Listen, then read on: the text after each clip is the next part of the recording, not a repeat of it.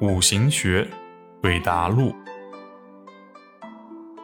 男生问老师：如何判定一个时间局的格局高低呢？